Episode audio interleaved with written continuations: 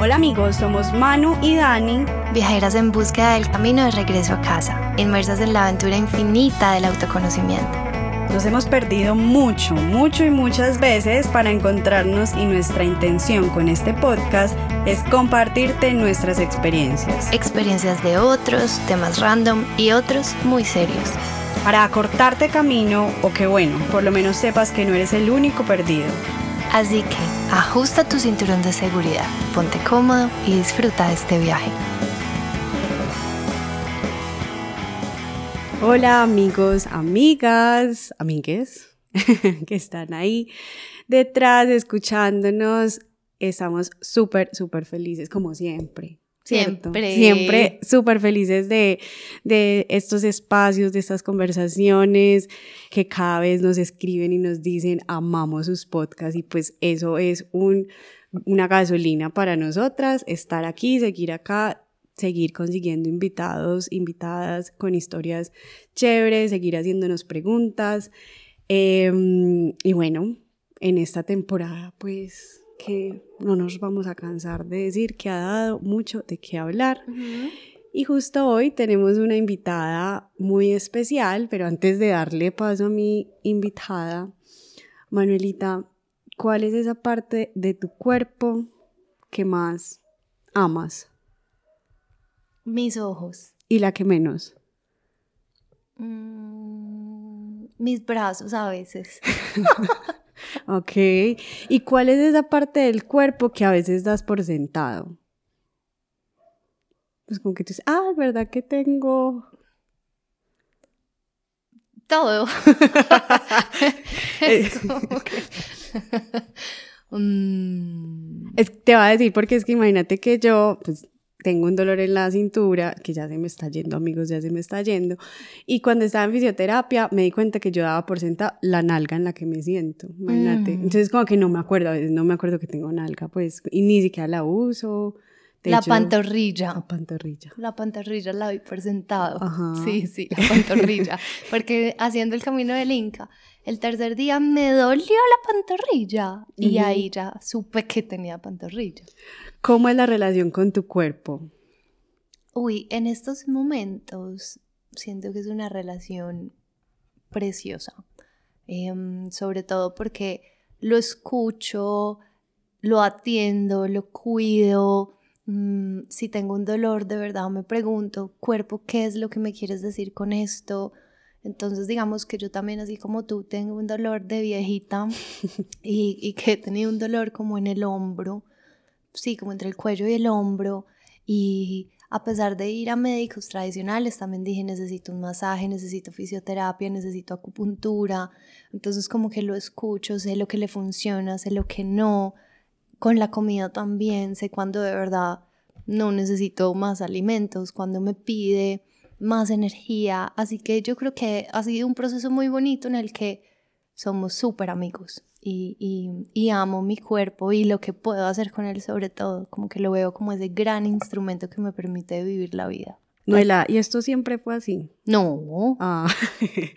Por eso digo hoy. Eso sí, no, muy bien. Cuando nací así. No, no, no, yo no nací así. No, realmente creo que antes no, nunca he tenido como una mala relación, como quien dice, ay, me dio mi cuerpo. No, pero no tenía ni idea cómo comunicarme con él. Era como si fuera un ente completamente distinto, como que simplemente lo daba por sentado por completo y él funcionaba y pues eso era lo que le tocaba. Pero no era que le preguntara, ¿qué me quieres decir con este dolor? No, pues yo decía, me duele, ay, que pues tengo que ir donde el médico y me tomo la pastilla. Creo que esa relación ha cambiado y cada vez va más profundo y cada vez lo voy comprendiendo más y y, eso me fascina. De hecho, por ejemplo, con el viaje a la luna que nosotras hacemos en nuestro curso, aprender a conocer qué pasa con las hormonas, con los cambios, con mi ciclo, ha sido un regalo maravilloso. ¿Tú? Bueno, yo, claro, mi camino con el cuerpo ha sido una montaña rusa de subidas, de bajadas, igual que tú al principio, pues o antes, como muy dándolo por sentado. Eh, como si es, es, esto, esto es lo que tocó. Tocó estos brazos, tocó esta cabeza. y es como si tuviera dos cuerpos, de la cabeza para arriba y de la cabeza para abajo, ¿cierto? Y empecé a hacer conciencia del cuerpo desde un aspecto tal vez muy perjudicial y es comparándome. O sea, yo me di cuenta que tenía un cuerpo porque sabía que otras personas tenían un cuerpo diferente a mí y que yo quería ese cuerpo. Entonces, como que mi relación, sí, obvio, fue evolucionando. Hoy es mi machín, o sea, tecnología de punta. Amo este cuerpo, amo cada célula. Eh, también tengo una relación espectacular de sentirla, de comunicarme con él. Y también tengo días en los que me miro al espejo y yo digo, hey, ¿qué nos está pasando? ¿Cierto? O sea, como que no es... Mi relación con el cuerpo no es un lugar al que llegué y puse una bandera y dije, ay, aquí ya me quedé, sino que es, eso es una cosa de subidas y bajadas, pero que creo que cada vez más sí eh, me habita la paz y la tranquilidad de saber que estoy encuerpando precisamente este vehículo y esta herramienta. Y todo este, Manu, estas preguntas, porque nuestra invitada de hoy nos va a contar una historia maravillosa de transformación precisamente a través de la historia de su cuerpo, porque nuestro cuerpo también cuenta historias y es un territorio de caminos explorados, inexplorados, y cómo también de repente la vida em, nos da sacudones, como nosotros sabemos, y para ella un sacudón muy grande a través de su cuerpo, de evidenciarlo de una forma muy física y mm, nos va a contar su viaje a reconciliarse con su cuerpo y cómo ahora acompaña a mujeres a concebir no solo un tipo de belleza, sino muchísimas bellezas y que la belleza es algo absurdo porque la belleza es algo que está en los ojos de quien la mira. Y con esto quiero darle la invitación, o, bueno, cederle el micrófono a Juli. Juli Paucar es una mujer que conocí también en este camino de exploración, de reconciliarme con mi cuerpo, una mujer con una historia que me inspira un montón y que cada vez que puedo recuerdo y traigo a mi conciencia de precisamente no dar por sentado cada centímetro de mi cuerpo y cómo funciona y de la manera en que lo hace. Juli, bienvenida. Eh, gracias por estar aquí. Dani, se me eriza la piel de solo escuchar esa introducción. Me encanta. Estoy supremamente feliz de estar acá y de verdad que para mí es mucho, mucha felicidad poder compartir mi historia porque como dice Manu, no había que esperar o no hay que esperar a que pase algo demasiado extraordinario para empezar a conectar con tu cuerpo. En mi caso, sí tuve que pasar por mucho dolor, por un duelo, casi que por una pérdida, como lo digo yo, para entender qué cuerpo era el que yo habitaba y empezarlo a ver y amarlo sobre todo por lo que es. Y yo siento que ese camino no debería de pasar de esa manera, sino que debería de ser desde la intuición, desde la propia decisión y desde algo que uno diga, hey, de verdad quiero agradecer a la vida por tener este vehículo y de verdad quiero pues habitar este cuerpo con mucho amor, con mucha conciencia y con mucha aceptación. Maravilloso, Juli. Y bueno, para quienes nos escuchan, me gustaría que hiciéramos como esta, este recorrido por tu historia, que incluso para Manu también en algún punto puede ser algo que no conoce, Muñe. Em, ¿Cómo se da este vuelco? ¿Cómo llegas a ese punto de quiebre? ¿Cómo Juliana Paucar pasa de pues como nosotras le decimos, de esa vida antes, de esa vida que tuvimos, a esta vida de estar totalmente conscientes de precisamente eso que decías del cuerpo que habitamos. Pues Dani, eso pasé inclusive 10 años en este mismo mes de agosto, un 17 de agosto para ser muchísimo más exacto. Y fue algo absurdo, por eso pues la página y todo lo que he hecho parte de algo absurdo, porque es una vela y una falda. A mí me encanta la ropa que es así ancha, me fascinan las faldas largas. Y ese día precisamente tenía una falda puesta azul turquesa y tenía una vela que estaba en, un, pues en la imagen de una virgen, mi mamá le encanta prenderle velas a todos los santos, y ese día necesitaban como la repisa donde estaba la vela, quitaron la repisa y pusieron la vela en el piso. El tema es que nadie le avisaron, la pusieron bastante escondida y yo estaba organizando, yo estaba trabajando en la oficina de mis papás, estaba organizando mi escritorio para salir a almorzar. Cuando de un momento a otro empiezo a sentir muchísimo calor y yo no entendía por qué. Era un día de mucho calor, pero no al nivel de sentir un sofoco. Cuando miro hacia abajo, empiezo a ver una llama que estaba cogiendo mi falda. Y por muy particular que parezca, porque mucha gente me ha hecho la pregunta, Gulli, ¿por qué no te tiraste al piso? ¿Por qué no te quitaste la falda? Pues uno no controla las reacciones, a uno nunca le dicen manual de cómo quemarte y qué tienes que hacer después de que te quemas. No, a uno nunca le dicen eso. ¿Cómo reaccionar frente a una quemada?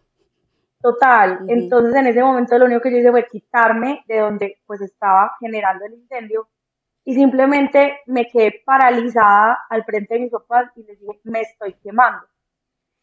Fueron, digamos, muchas cosas, porque yo digo que la vida pues no es como que simplemente así que solo sucede, pero fueron muchas coincidencias porque en ese momento había un ventanal gigante, estaba abierto, entró un, pues, un ventarrón así de aire gigante eso lo único que hizo fue avivar el fuego.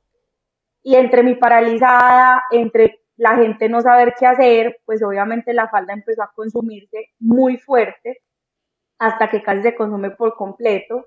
Mi papá intentó eh, quitármela, la auxiliar de contabilidad intentó quitármela. Nadie lo lograba porque las llamas estaban súper fuertes, la falda era de poliéster, entonces, claro, hacía que el fuego fuera mucho más fuerte, el poliéster pues viene del petróleo, entonces es muy flamable. Finalmente la contadora se pone dos toallas en la mano, se pues las moja completamente y rasga lo que queda de tela. Pero finalmente ya se habían quemado todas las piernas em, y solo quedó como un pedacito de 20 centímetros. ¿Qué evitó cuando ella me lo quitó? Pues que se siguiera quemando todo mi cuerpo y que se quemara mis, genitales, lo cual le agradezco 100% a la vida y a este ser humano que salvó el resto de mi cuerpo de quemar. Pero obviamente fue muy duro. Yo inmediatamente me entré al baño, empecé a ver cómo mis piernas empezaban a poner en burbuja. Yo les dije, por favor, llamen a una ambulancia. Y la respuesta del auxiliar es, ya llamé y está a media hora de acá. Yo lo único que le dije a mis papás, yo estaba en la calma, obviamente en el shock, y les dije, yo no tengo media hora. Nos tenemos que ir ya. Eh, nos montamos al carro, mi mamá estaba en un ataque de histeria, mi papá estaba conmocionado y sufre de hipertensión, pero le tocó manejar todo el camino. No sabíamos tampoco a dónde dirigirnos. Teníamos un conocido que estaba en las Américas y yo les dije, vámonos para las Américas, que allá resolvemos. Yo llegué a Emergencias de las Américas y fue la última vez que caminé cuando me bajé del carro a la camilla. Y ya desde ahí, pues yo no sabía todo lo que se me venía ahí ya cuando me puse en la camilla me emperré a llorar, yo todo el camino estaba como, estoy tranquila, respiraba, yo miraba al cielo, yo decía, señores, esto no está pasando. Mi mamá solo me decía, ¿estás bien? Y yo, pues me está ardiendo, pero estoy bien. Y ya cuando llegué a la camilla, ya sí me ataqué a llorar impresionante. Cuando ya entré a emergencias, empezaron a echarme agua salinizada para limpiarme todo. Y esos son ya como recuerdos muy vagos, son como fotografías que tengo. El dolor era demasiado fuerte, me ponen morfina y lo único que yo escucho es, esto es más grave, necesitamos al médico especialista. Y ya como que pierdo la conciencia. Y ya de ahí empiezan un montón de cosas porque el médico especialista no llega temprano, llegó tarde con mucha rabia porque le quemaron el teléfono literal él llegó y entró, yo esa parte me acuerdo porque estaba ya consciente, estábamos en, el quirófano, y él llegó como, ¿por qué me está molestando tanto? ¿Y por qué me dicen esto? ¿Y por qué no me dejaron de llamar? Cuando él se volteó y vio mis piernas, porque ya estaba postrada en la cama, él dijo, ok, ya entendí. Manos a la obra, duérmala, necesitamos empezar de inmediato. Y ya de ahí ya no me acuerdo, sino que me despierto yo me despierto, muevo mis piernas y digo, bueno, estamos bien, las veo todas vendadas, pero dije, vamos con todas. Y acto seguido el médico me dice, bueno, Guli, espero que estés súper bien, que no tengas mucho dolor, vamos a procurar que el dolor sea lo mínimo posible, pero bienvenida a las Américas, tienes que pasar aquí una temporada bastante larga. no te sabría decir cuánto tiempo, pero tenemos que recuperar esto y no es tan fácil como lo imaginé. Las quemaduras son muy profundas, no puedes volver a caminar hasta que no te demos la autorización y empezamos este recorrido. Y yo fui como, ¿qué tan serio es esto, doctor? Y me dijo, pues tan serio como que cualquier bacteria que te entre te puede hacer perder tu vida. Yo está bien. En ese momento me vas a quedar aislada, no puedes tener contacto con absolutamente nadie, vas a estar cuidada 24 horas por tu mamá y ya quedas encerrada y aislada del mundo, no tienes acceso ni a tu celular ni al computador porque son fuente de bacterias. Entonces, bueno, Juli, yo en ese momento solo pensé mi universidad, mis amigos, mi vida, mis proyectos, qué voy a hacer. Y fue supremamente fuerte, porque claro, él me decía, seguramente hacer un mes, pero no me aseguraba nada. Y desde ahí empezó un camino muy teso, porque fueron 35 cirugías. Era una, sobre todo al principio, fue una cada día por medio. 35 cirugías. Sí, 35 con anestesia general. Juli, y espérate, aislada, ¿cuánto tiempo al fin? Estuve aislada sin ver, a nadie diferente a mi mamá dos meses y medio. Ok. A los dos meses dejaron entrar a mi papá y a mi hermano, porque pues mi mamá también le estaba quedando muy pesado a ella sola. Claro. Y a unas primas que autorizaron para que hicieran los relevos con mi mamá de cuidarme pues realmente una que sobre todo a los viernes me cuidaba mucho. Entonces esos eran como los, los casos puntuales, pero de resto nadie más, pues ni amigos, ni familiares, nadie. Y fueron autorizados por el doctor porque pues ellos hicieron los compromisos, eh, se tenían que limpiar súper bien, el día que iban a visitarme ese día básicamente era como de la casa al hospital y del hospital a la casa, no podían ir a ningún otro lado, entonces era muy teso, pues eran muchas restricciones realmente. Juli, ¿qué pasaba por tu cabeza? Pues que me imagino miles de millones de cosas, pero algo como que tal vez recuerdes puntual en esos dos meses y medio totalmente aislada, sin poder moverte, solo viendo a tu mamá, sin celular, sin saber, sí, nada, nada que de alguna manera Manu también es como ese momento obligado a mirar hacia adentro. Claro, ¿qué hace uno? Pues, ¿qué, hace? Exacto, ¿qué, hiciste tú? Dani, fue duro, fue muy duro porque en un punto yo perdí como la esperanza de todo. O sea, yo quería tirar la toalla. Había muchos días que yo le decía a mi mamá, me decían, ¿qué quieres? Hoy, ¿qué quieres? Yo le decía, no quiero nada no quiero comer, no quiero vivir, no quiero más operaciones, no quiero nada.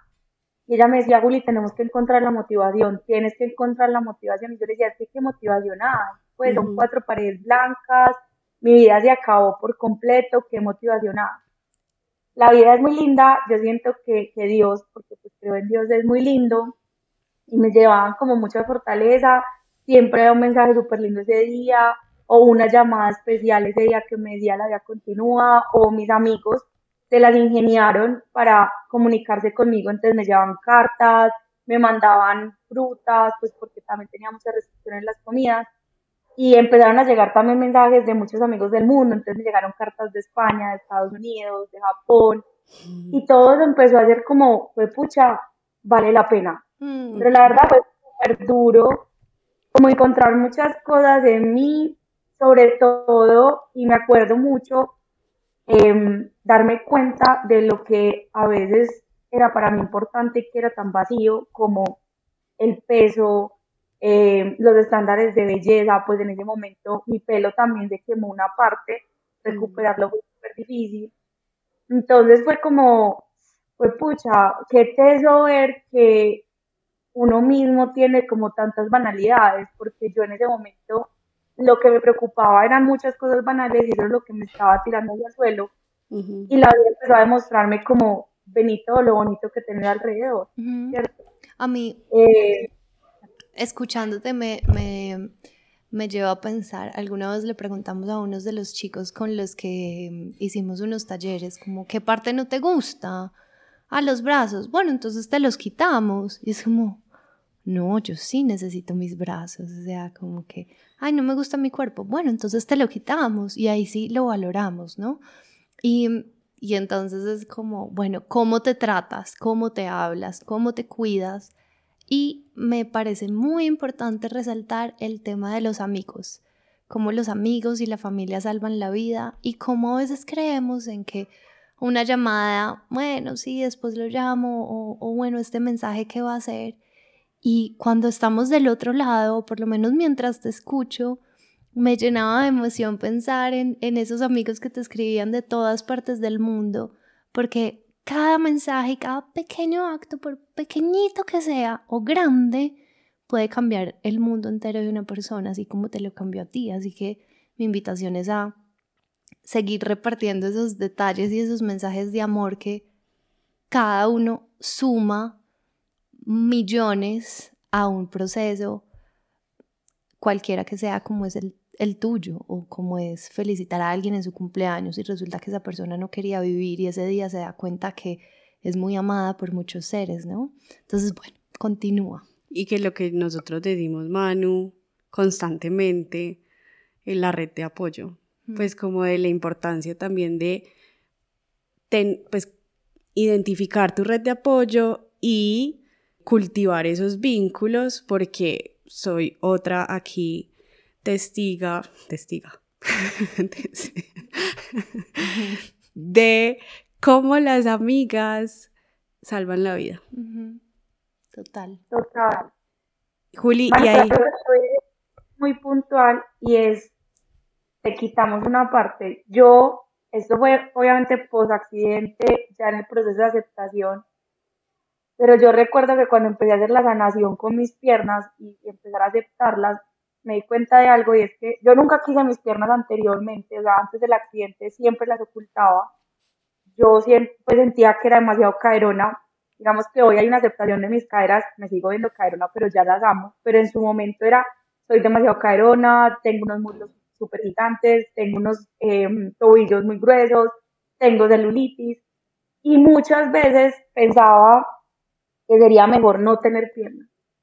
Cuando pasa mi accidente, eh, yo digamos que en toda la parte clínica estuve muy protegida porque mi estado anímico ya estaba muy comprometido por las cirugías, porque era un proceso muy fuerte, pero salgo de este proceso y empiezan a contarme cosas que pasaban, digamos, alrededor mío que yo no sabía, entre ellas, por ejemplo, el día que yo llegué a la clínica, a mi mamá cuando yo entré a la, a la, a la operación, pues al inicial, le dicen, en este momento tenemos tres opciones dependiendo de qué tan profunda sean las cicatrices eh, la primera y la más grave es que Juliana no sobreviva este momento porque está muy delicada, vemos la cosa muy compleja, entonces pues pídale a Dios que no sea tan complejo de que se muera en el procedimiento.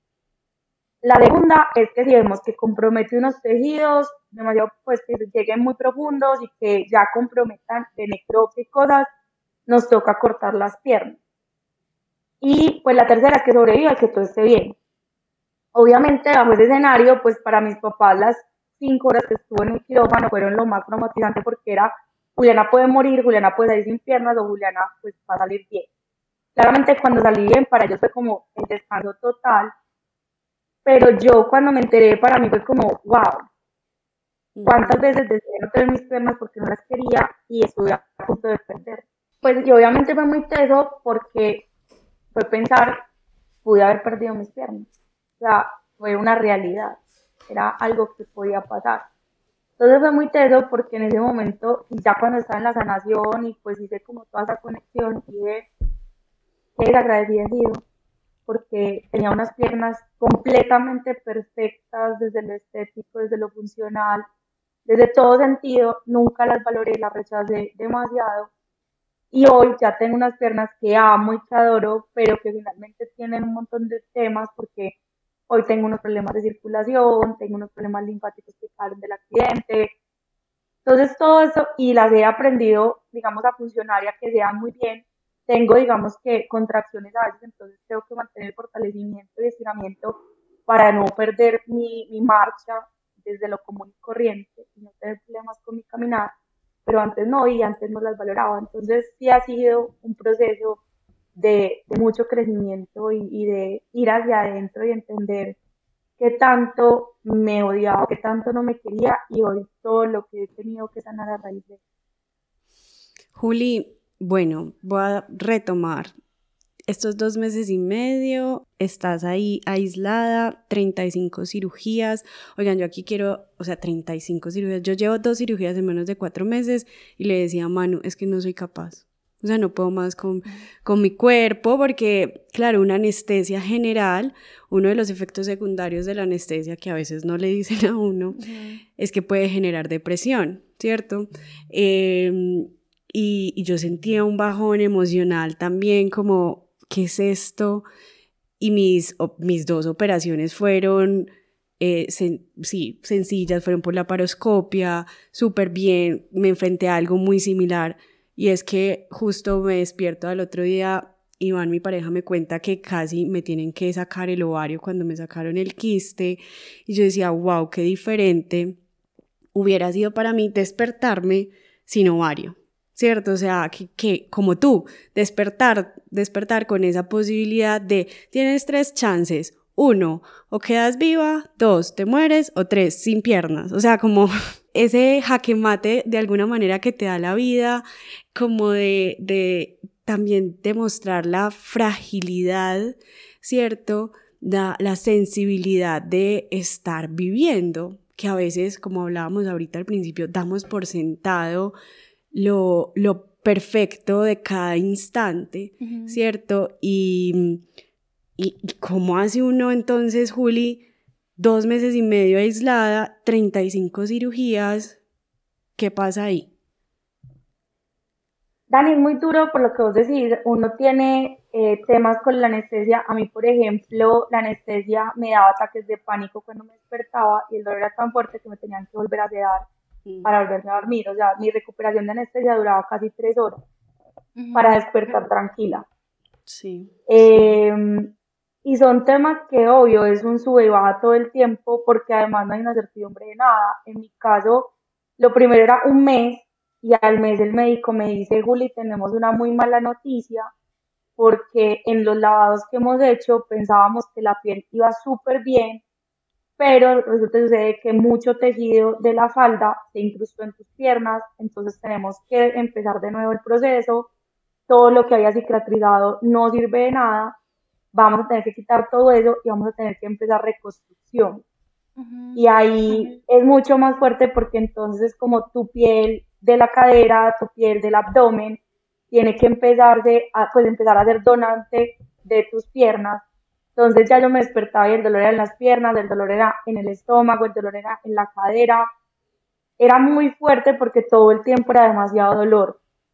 Y buscaba mil y mil formas pues de controlarme ese dolor eh, compro, pues probé todas las, las medicinas del dolor, la, morfina, la hidromorfona, eh, la oxicodona, el tramadol. Eh, yo siento que no me quedó nada por conocer.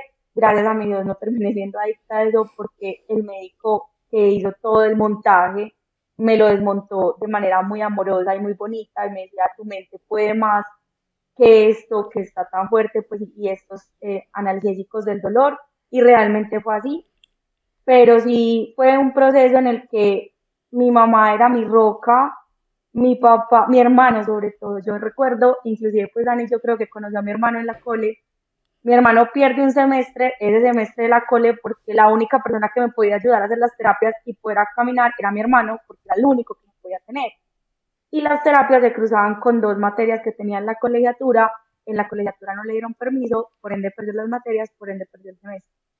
Él nunca dijo nada a la familia, pues porque ya estábamos en una situación demasiado compleja, eh, pero él era el que, pues para mí era como el momento más duro del día, mi terapia, pero el momento más bonito porque podía ver a mi hermano y él me cargaba y él me hacía todo, y pues era muy emocionante. Y eso era lo que me permitía salir como de, de esos hoyos y de esos huecos y de esas tristezas tan profundas. Ay, yo, eh, o sea, te escucho, te veo con el ojo aguado y yo acá estamos pues todos a este lado.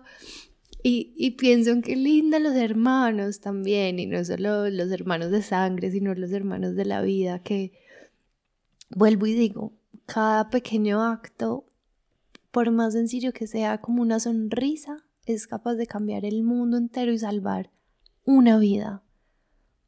Y, y para mí esto es como lo más grande y, y qué hermoso es empezar a cambiar esa relación con el cuerpo, porque digo, como decías tú, al final no querías tus piernas y tus piernas dijeron, bueno, me voy, pues era lo que estabas pidiendo de alguna manera. Y como, como Dani con ese dolor que tiene en la cintura y el mío en el hombro, y entonces yo tengo un montón de atención y es como, ay, este pedazo de cuerpo que usualmente no siento, usualmente no es que atienda todo el tiempo y ahora tiene toda mi atención todos los días. Casi que me levanto y le pregunto, ¿cómo amaneciste hoy? y, y me lleva, pues me, me, me llena de amor y de alegría saber que esos actos de bondad de tu familia fueron los que más que los analgésicos, te llenaron de motivación para que un día como hoy estés hablando con nosotras. Total, y pues, por ejemplo, lo que tú dices ahí, mano, muy, muy intenso, y es, en toda la sanación, yo tuve que pedirle perdón, porque en un punto yo dije, pues es que yo esto lo pedí. En algún momento yo pedí perder mis piernas, por tanto que no las quería. Y fue pedirle perdón a ese deseo, fue pedirle perdón a mis piernas anteriores por haberlas ocultado y por haberlas, digamos, rechazado tanto. Fue pedirme perdón por haber sido tan dura conmigo y por haberme exigido tanto desde lo exterior, desde el contexto social, para poder lograr ver hoy mis piernas desde un amor profundo. Yo todos los días les pregunto, hey, ¿cómo están? Porque yo tengo que ver mis piernas quieren caminar ese día, si mis piernas quieren trotar, si mis piernas pueden estar paradas mucho tiempo, em, porque hoy las cuido como un tesoro gigante, porque sé que si bien realizo una vida muy normal y desde lo cotidiano, tengo muchas implicaciones que hacen que tenga mucho más cuidado con ellas en todo sentido. Entonces todos los días es como piernas, hoy como estamos, y hay días que las piernas me dicen, hoy no nos vamos a parar y son días que me toca estar todo el día en la cama, anteriormente eran mucho más continuos, hoy en día ya es más o menos cada seis meses, pues digamos que he aprendido a hacer un balance entre tengo que mantener un peso, tengo que hacer un ejercicio, digamos que diario, quiera o no quiera, me anime o no me anime, haya motivación o no motivación, tengo que hacer ese ejercicio diario que es muy desde lo aeróbico para mantener muy bien la circulación, entonces es como ese compromiso diario de, bueno, es que esto tengo que ser muy juiciosa porque si no, entonces sería muy seguido estar acostada siempre. Entonces prefiero hacerlo desde la dedicación y el compromiso para que mis piernas estén bien y finalmente pues mi cuerpo, ¿cierto? Entonces ha sido súper lindo darme cuenta de eso porque realmente sí, yo le pregunto todos los días piernas cómo amanecen y pues a todo el cuerpo en general, porque de esa manera es la conexión de cómo estoy cada día. Juli, ¿y cómo después de todo este proceso tan profundo que viviste, se convierte ahora en tu proyecto? Bueno, Manu, porque todo esto que les conté, que si bien fue súper duro y claramente súper doloroso, nada se compara con lo que yo viví el día que las destapé. Y porque ellas estuvieron vendadas casi ocho meses y cuando me quitan el vendaje, pues yo no sabía qué esperar, yo no sabía cómo estaban las, las piernas, yo no sabía cómo estaban las cicatrices. Entonces cuando esto pasa, yo digo, pues pucha, bueno, ¿qué va a pasar? ¿Cómo es este proceso? Y fue un proceso muy duro porque fue un proceso de rechazo, fue un proceso de volverlas a esconder y fue ese proceso de amor propio que inicié y que para mí aún hoy no ha terminado, porque desde ahí empecé a descubrir muchísimas cosas desde la esencia, desde mi ser, desde mi proceso. Y ahí me di cuenta que no es un proceso que yo iba sola, es un proceso que vivimos básicamente todas las mujeres. Las mujeres tenemos muchos, digamos, temores y miedos con nuestro cuerpo, muchos rechazos, muchas, mucha falta de amor. A mí me pasaba que yo estaba con mis piernas en la, pues en ese momento que yo consideraba que mis piernas estaban en la destrucción total y llegaban algunas amigas, no, es que aumenté 5 kilos, tengo que hacer una dieta, no, es que tal persona no me mira, porque no sé qué, no, es que no tengo novio, porque no tengo el cuerpo perfecto, porque no soy suficientemente linda. Y yo, cuando ellas empezaban a hablar de eso, muchas veces les decía, amigas, ustedes ven que yo estoy presente, pues, eh, si ustedes sienten que no están perfectas, pues yo estoy en la inmunda, o sea, en la destrucción completa y nefasta. Y en ese momento me di cuenta como, men, todas las mujeres tenemos muchos problemas con los estereotipos y con los estándares y con todo lo que nos impone, al punto de que no sabemos qué es amarnos. Y ahí empieza ese compromiso de desmitifiquemos todo esto que nos han dicho. El proceso de una pareja para mí era ningún hombre me va a querer, ningún hombre me va a aceptar. Y empiezo a salir con hombres y me doy cuenta que lo último es lo que tengan es de mis piernas. Inclusive cuando llegamos a un momento íntimo y sexual, lo último que miran son mis cicatrices. Y yo decía como, ok, el problema entonces no soy yo, no son ellos, entonces el tema es lo que estoy creyéndole a la vida, lo que me han dicho que supuestamente es, es verdad. Y ahí es donde nace belleza absurda, porque es de compromiso a desmitificar lo que son los estereotipos, los estándares, la sociedad normativa, todo lo que nos encasilla como seres humanos en un solo prototipo y empiezo a darme cuenta que hay un montón de cosas que nos alejan de nuestra esencia, nos alejan del amor propio, nos alejan de la autoestima y de tratarnos bien.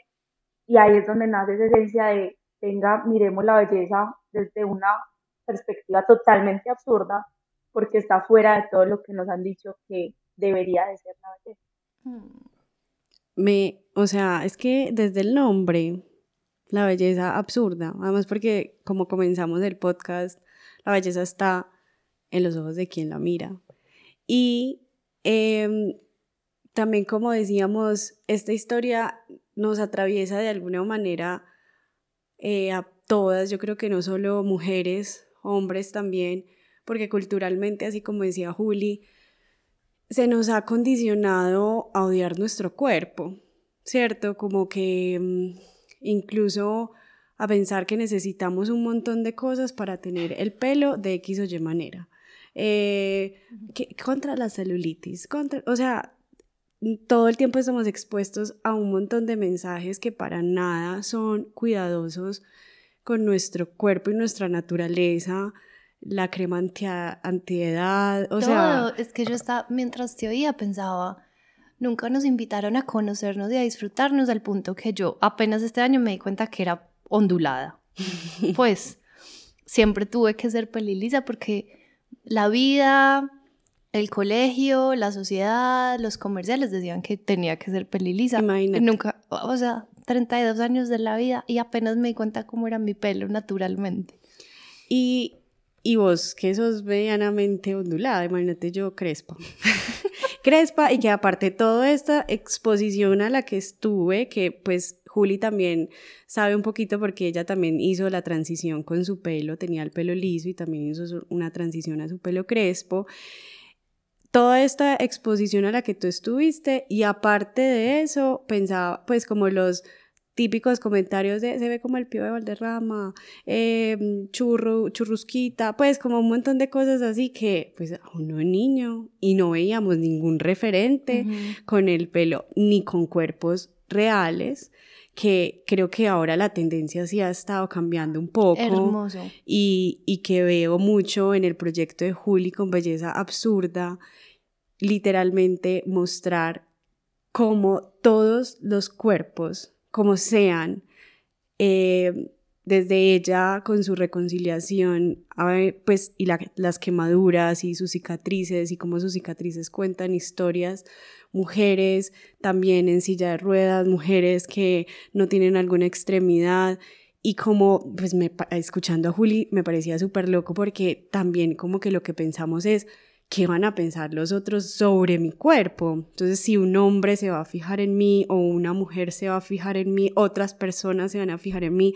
¿cómo le entregamos el poder y la potestad y soberanía de nuestro cuerpo a otros, a terceros, de que opinen, además, porque mi mamá pues es una que dice que, ah, este se ve como un muchachito con el pelo así rapado cuando va a... y eso creeríamos que no, afecta, pero sí afecta un montón. Eh, Claro, pues nos reímos, pero obvio te afecta. Claro, pues porque estoy ya igual, lo hago consciente, sé desde qué lugar ella lo hace y ya cada vez me importa menos, pero, pero sí es como esta exposición constante, abrumadora a estos mensajes en los que no, el cuerpo le pertenece a todo el mundo, al Estado, a los papás, al colegio, a la religión, a los hombres, a, pues a las parejas o lo que sea, menos a nosotras mismas. Menos a nosotras mismas. Y nos, nos alienamos tanto y nos aislamos tanto y nos disociamos tanto de nuestro cuerpo que incluso no volvemos a eso sutil que hablábamos ahora de ni siquiera sentir el respirar y de dar por sentado la perfección de máquina que tenemos en toda su completitud, en toda su perfección perfectamente imperfecta.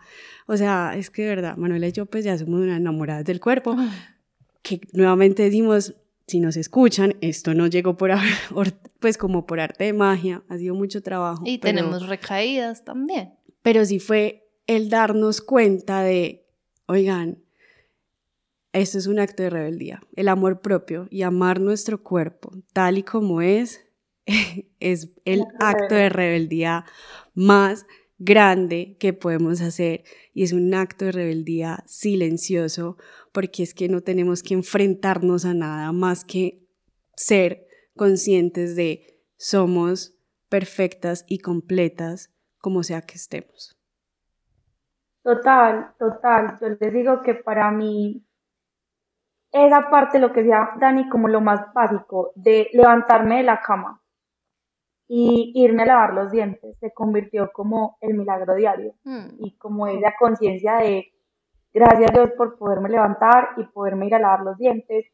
Y la parte de la rebeldía, pues desde lo que soy también como persona, que soy súper activista, eso es mi activismo y es decirle al mundo, yo me puedo amar, tú me aceptes o no, porque como a Dani, todos los días son comentarios de mi mamá, de mi familia, porque soy crespa, porque soy caderona, porque no soy extremadamente flaca.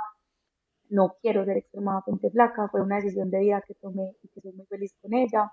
Entonces son cosas que es muy duro por lo que dicen, es la constante como de, hey, estás mal, hey, estás mal, y uno decir, no, no estoy mal, estoy bien, estoy tranquila, estoy feliz con lo que soy es, es duro, pero es la forma en la que yo le digo a mi cuerpo, nunca más te voy a hacer daño.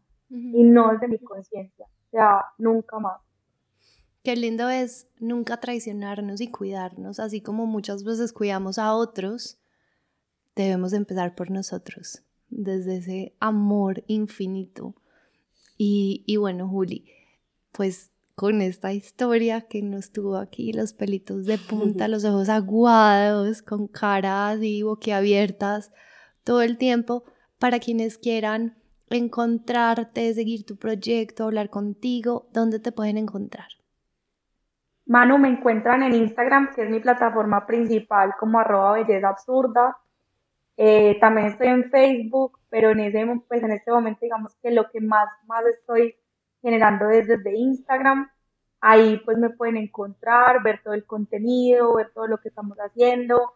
Eh, desde ahí también se comunican conmigo para las mentorías y los acompañamientos. Desde mi experiencia y una formación de coach, estoy acompañando a todas las mujeres a que se vean, se reconozcan, se acepten desde el amor y desde esa manera hacer un camino muy bonito de esa reconciliación con tu propia imagen. Mm. Y eso es lo que hago pues ya saben dónde pueden encontrar a Juli. A nosotros nos encuentran en arroba conecta con sentido y recordarles una vez más que son perfectos en la imperfección tal y como son, a disfrutar la vida, el milagro de cada amanecer, de cada noche, de cada respiración. Y a Juli, a ti, gracias por este espacio, por abrir tu corazón, por contarnos esta historia que, creo que nos llegó muy, muy, muy profundo.